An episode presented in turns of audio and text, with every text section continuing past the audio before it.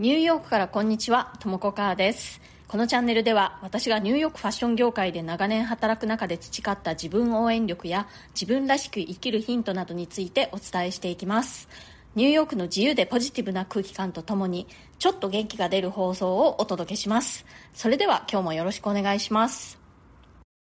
はい、まず最初にお知らせです。9月6日水曜日の21時からフランス在住の大畑典子さんとコラボ生放送をします。前半21時からがのりこさんの Voicyチャンネル「人生をたくましく軽やかに生き抜くラジオ」という、えーチャンネルなんですけれどもそちらから放送になります。そして後半30分が私のこのチャンネル「ニューヨーク人生劇場」からの放送になります。フランスのナントと、えーアメリカ・ニューヨークをつないで生放送ということになります。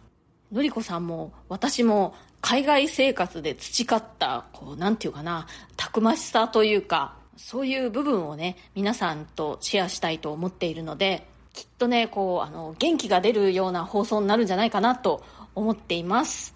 ぜひぜひ聞きに来てください、はい、というわけで、えー今日の本題に入りたいと思います。今日はね Voicyのハッシュタグスランプから抜け出すという、えーお題でお話ししてみたいと思います。私はもうね長いこと20年以上ニューヨークでファッション系のデザイナーとして仕事をしているんですけれどもやっぱりねこうスランプというか停滞期っていう感じの時期っていうのが何度かありましたね。で何度かねそういう停滞期のようなものを経験して分かったことはですねあのそういうスランプとか停滞期っていうのは誰にでもやってくるっていうことなんですね。これは本当に仕事だけではなくて人生全般に言えることだと思うんですけれども必ずねやっぱりこうあのいい時と悪い時っていうのがあるんですよね。もうこれはね本当にそういうもんだっていう感じなんですよね。もう自然の摂理というかずっといいことばっかりっていうこともないしずっと悪いことばっかりっていうこともないんですよね。傍から見ていてね順風満帆に見える人でも実はこうあの表立ってはそういうふうには見えなくても自分の中でねこう壁にぶち当たったりなんかこう伸び悩みを感じたりもう自分はダメなんじゃないかって思ったりっていうことはねあの必ずあるんですよ。なので自分が何かスランプに陥った時っていうのはねまずそういう時もあるんだってことを覚えておいてください。必ず誰にでもそういう時があるんです。なのでまあ今はあの自分がそういう時なんだなっていうふうに思ってねでまあさあそれでどうするかっていうことなんですけれどもとりあえずねやっぱりこう自分の直感に従っていろいろと行動を起こしてみるっていうのがいいと思うんですね。こうスランプに陥ってる時ってこうなんだろう流れが止まってるみたいな感じなんですよね。そうまさにこう停滞期みたいな感じで。でそこにちょっとこう自分でねバタバタしてあの風を起こしてみるっていうイメージかな。何か勉強を始めてみるだとか人と会って話をしてみるっていうのも時にはいいかなと思いますね。あとはね何かこう気になることに関してリサーチしてみるとか何かこう自分の気になる活動に参加してみるとか今ね自分が直面しているそのスランプの状況に直接的にこう働きかけるようなものでもいいし一見あんまり関係ないようなことでもいいと思うんですよね。ポイントはねただこう頭の中でいろいろぐるぐる考えているだけでなくて実際にこう何かアクションを起こしてみるっていうことだと思うんですね。でそういうことをしているとこう新たなねあの視点っていうのが得られてでそれがこう突破口となってスランプから徐々に脱出できるってこともあるし出会った人からこうあのインスピレーションを受けるっていうこともあるしそうこうしているうちにね必ずその状況から脱出することができるってあの私は過去の自分の経験から信じています。とにかくですねあの抜け出せないスランプはないって信じて何かこう行動を起こしてみる動いてみるといいんじゃないかなって思います。仕事でもね人生でもね悪い時もあればいい時もあるのでまあなんかいろいろとうまくいかない感じになっているっていうのもねまあ普通なんですよね。そんなことは必ず誰にもあると思います。でね今こうダメっていうことはこのそこから良くするためのチャンスっていうことでもあるんですよね。何かこう物事がうまくいってる時って特にこう何かあの違うこととかね新しいことにチャレンジしようっていうふうに思わないじゃないですか。今ね何かがうまくいっていないっていうことはこう新たな変化へのチャンスなんですよ。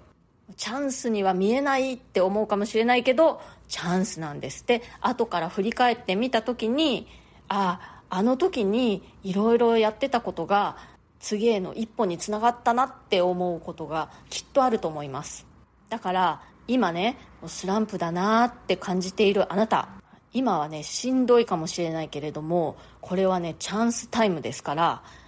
頑張ってください。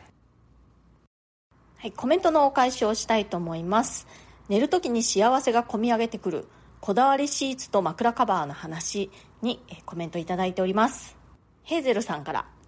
ともこさんこんにちは。ともこさんのこだわりの情報量が多すぎて後で聞くに入れて再度聞くことにしました。私の場合シーツに関してはその上に敷きパッドを敷いて寝るのであまりこだわりがないかもしれません。なので敷きパッドには若干のこだわりがあります。夏に使うものはコットンの綿ではなく朝綿が入っているものが好みです。気持ちがいい気がします。冬以外はそれを使っているのでヘロヘロになってきていますが愛着が湧きすぎてなかなか取り替えられません。ということでヘーゼルさんありがとうございます。あシーツの上から敷きパッドを敷いているんですね。あその朝綿っていうの気になりますね。私ねずっとファッションの仕事をしてきて、まあ、主にずっとアパレルがメインでやってきてであのやっぱりね素材とかこう布地とかねそういうものに対するこだわりっていうのがすごいあるんですね。なのでシーツに関するこだわりもね自分の中ではまあこんなもんだろうっていう感じなんですけれども言葉にするとねいろいろありましたね。確かにね。うん、であのヘルズさんのコメントを読んでいて思ったのがシーツねあのアメリカではこうよくこうホテルでやるみたいにねこう敷シーツとあと上からかけるシーツと両方使うんですよ。であの毛布なんかを使う場合はその掛けシーツの上から、まあ、毛布とか布団とか掛け布団とかねかけるという感じなのでシーツがねこう体に当たるっていうか触る面積がすごくこう多いんですよね。だから余計こだわってしまうっていう感じです。それから「てんてんあとソラ Q 発売おめでとう」さんから「デイバーデイはとも子さんから聞いて馴染みがあります。泊まりに行ってこの布団じゃ寝れないなというのはあります布団が硬いとダメなのかな？畳にタオルを敷けば寝られるのになぜ？不思議ですということで、てんてんさんありがとうございます。あのね、レイバーデーですね。デイバーデーではなくて。ラリルレロのレですね。えー、の、労働という意味のレイバーでレイバーデーなんですけれども、すいません。なんか私の滑舌がいまいち悪かったかな。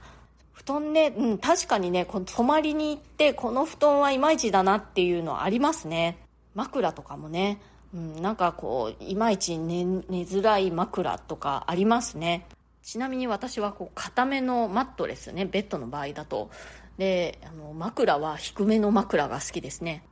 それから、タンポポさん。初コメです。いつも楽しく拝聴しております。大畑のり子さんとの対談の話に、わーっと興奮し、ついついコメントしてしまいました。お二人の対談を聞けるなんて楽しみすぎます。どんなお話が聞けるのか、ワクワク。ということで、タンポポさん、ありがとうございます。初コメ、嬉しい。ね、対談ね、私ももうすっごく楽しみにしています。生放送はねいつもあの一人で生放送の時も対談でも若干ねちょっとドキドキするんですけれども大畑典子さんとお話しできるワクワクの方が勝ってるっていう感じですね。タンポさんまたぜひねコメントあの送ってください。それからみほみほさんからえー、毎朝出勤準備しながらなるほどと感心しながら聞いています。大畑典子さんとのコラボ。実は私は4つのパーソナリティの方しかフォローしておらずそのうちのお二人がとも子さんとのりこさんなので嬉しい。あとのお二人は青学教授のエリック松永さんと女優のめぐみさんです。話の内容はもちろん皆さんの話し方声のトーン聞き続けたいと思わせられた魅力を持ったメンバーです。東京からコラボ楽しみにしています。ということでみほみほさんありがとうございます。のりこさんとはねこう事前打ち合わせっていうことでお話あのすでにちょっとしたんですけれどもなんかねこう自然にあのお話できた感じで話したいネタがねなんか逆にありすぎて何話そうって感じでなってます若干。えっと、エリック松永さんと女優のめぐみさんなんですけれども私は放送お聞きしたことないかな。もうパーソナリティさんがねたくさんいすぎて本当もう耳が足りないっていう感じですよね。お二人の放送もちょっとチェックしてみますね。ご紹介ありがとうございました。はい、今日はスランプから抜け出すということでね。スランプがあるのは普通。誰にでもスランプはあるから、まあ、そんなもんだと思ってでスランプは変化への道しるべだと思っていろいろこう行動を起こしてみるといいですよというお話をしました。今日の放送が気に入ってくださったらチャンネルのフォローや SNS でのシェアなどもしてくださるととっても嬉しいです。それから、えー、コメントやご感想リクエスト、えー、ご相談等